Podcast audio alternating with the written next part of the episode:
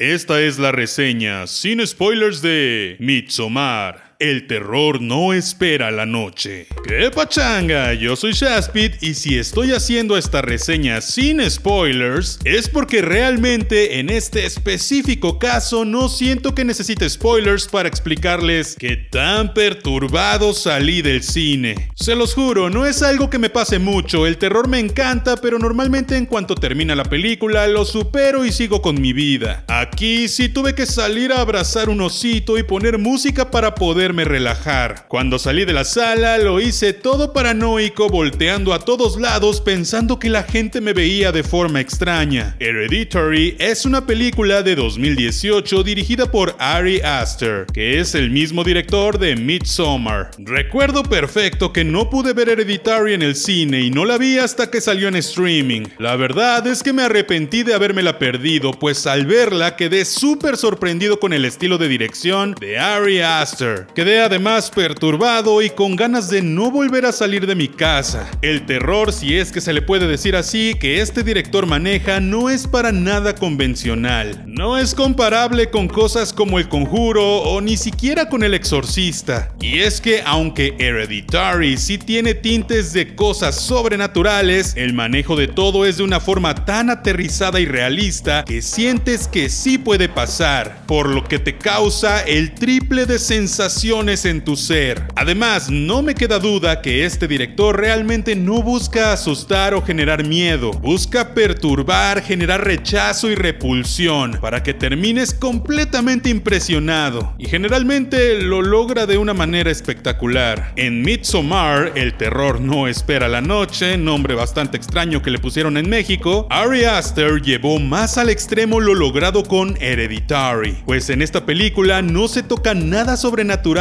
pero sí muchas cosas que rozan en la locura total. Tocan temas de sectas, usos y costumbres, religión y cosas que llega a un punto en que no sabes si debes respetar o detenerlos. Te hace juzgar completamente y constantemente las culturas y costumbres de los demás. Te sumerge completamente en la película al grado en que sientes que estás ahí y esa es una de las razones por las que sales ultra perturbado. Olvídate de los jumpscares, las casas embrujadas y los fantasmas. Esto puede ser real y el director te lo hace saber a cada segundo con su dirección. A diferencia de cómo vemos las muertes en otras películas, aquí nada se ve falso, luce completamente real y pareciera que estás viendo algo que en serio pasó, algo que pudiste encontrar en un periódico de nota roja. Los cuerpos, los muertos, la forma en que todo es tratado es tan realista que a menos que seas policía o doctor creo que te impresionarás demasiado. E incluso si eres policía o doctor, puedes impresionarte, pues el uso que le dan a cada cosa es tan inhumano que es imposible no reaccionar. Se nota cañón el ojo clínico que tiene tanto el director como el guionista para tocar temas antropológicos y sociales tan complejos y reales. Basta con que miremos alrededor para ver los usos y costumbres, las religiones o incluso los hábitos que todos tenemos para darnos cuenta que tenemos normalizadas cosas que tal vez para un extranjero sean rarísimas, de miedo o hasta inhumanas. Pero hemos sido educados para respetar las creencias de otros, ¿no? Sin embargo, ¿dónde está la línea entre respetar y tener que detener una abominación? ¿Es en serio una abominación si es parte de su cultura? ¿Qué está bien y qué está mal? Hace no tanto tiempo, en México se hacían sacrificios humanos. En varias partes del mundo se festejaba y se veía en público la pérdida de la virginidad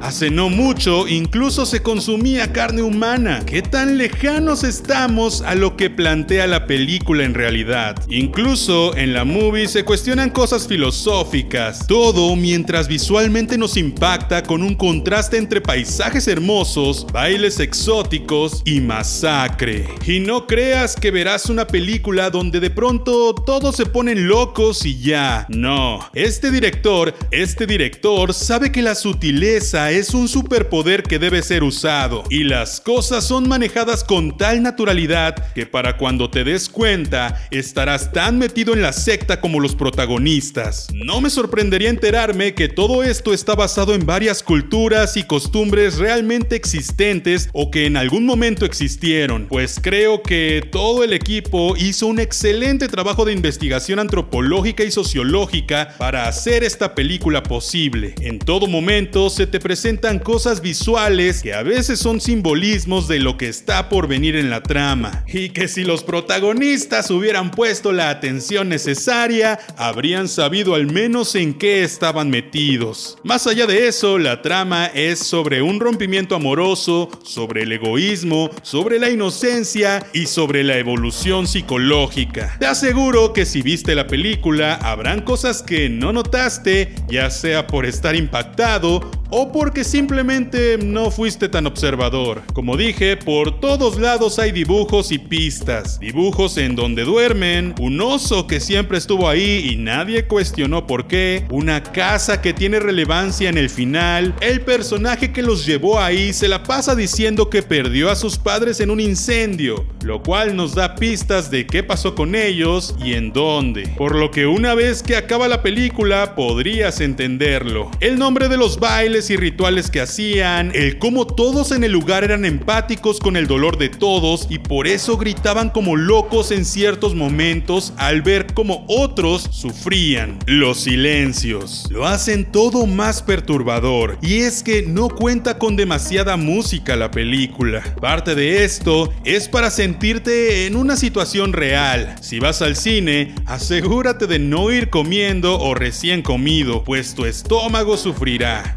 Sí, no todo es bueno, pues a mi parecer sigue siendo mucho mejor Hereditary. Más que nada por una cuestión argumental, ya que esta película no nos cuenta tanto y no tiene una trama tan compleja en realidad. Más bien se centra en generar situaciones que impacten al espectador. Además, no arranca tan rápido como uno pensaría. El primer acto es bastante sencillo y no hay gran cosa impactante más allá de la primera escena. Aún así, en toda la película, aunque no esté pasando mucho, siempre tienes esa sensación de que algo no está bien y que no te están diciendo todo. Misma sensación que genera cuando personajes comienzan a desaparecer y no sabes de ellos hasta casi el final, lo cual está muy bien planteado para generar incertidumbre. Sin duda alguna, no es una película para todo público. A mí incluso me pidieron mi identificación al entrar, pues es clasificación C en México, R en Estados Unidos. Y con toda la razón del mundo. Hubo gente en la sala que no aguantó y se salió a la mitad. La verdad, yo pensé que estaba bien, aunque me impactó, pero sentí que estaba bien. Pero como dije, al salir de la sala me di cuenta que estaba traumatizado de por vida. Aún así, dependerá mucho de qué tan impresionable seas, qué tipo de cine estés acostumbrado a ver y qué tantas resistencias a cosas de este estilo estén en tu cabeza. Pues seguramente habrá gente a la que algunas escenas le darán risa incómoda, a otros quizás les dé risa real por lo ridículo y a otros quizás los deje tan impactados que no puedan seguir viendo. Yo al menos soy muy impresionable y asustadizo. Y aunque amo el cine de este tipo y siempre veo terror, suspenso y cosas muy gráficas, la realidad es que me asusto y perturbo muy fácilmente. Pero bueno, respiremos profundo, abracemos a nuestro osito y cuéntame, ¿te impactó Midsommar el terror no espera la noche. Que por cierto, le pusieron ese nombre porque pues nunca oscurece. Toda la película es de día, lo cual aplaudo bastante. Te dejaron pasar, a mí me gustó, pero no más que Hereditary. Y me impactó mucho, en algún momento incluso me dio risa incómoda y sé que a mucha gente tal vez les parezca aburrida, sin chiste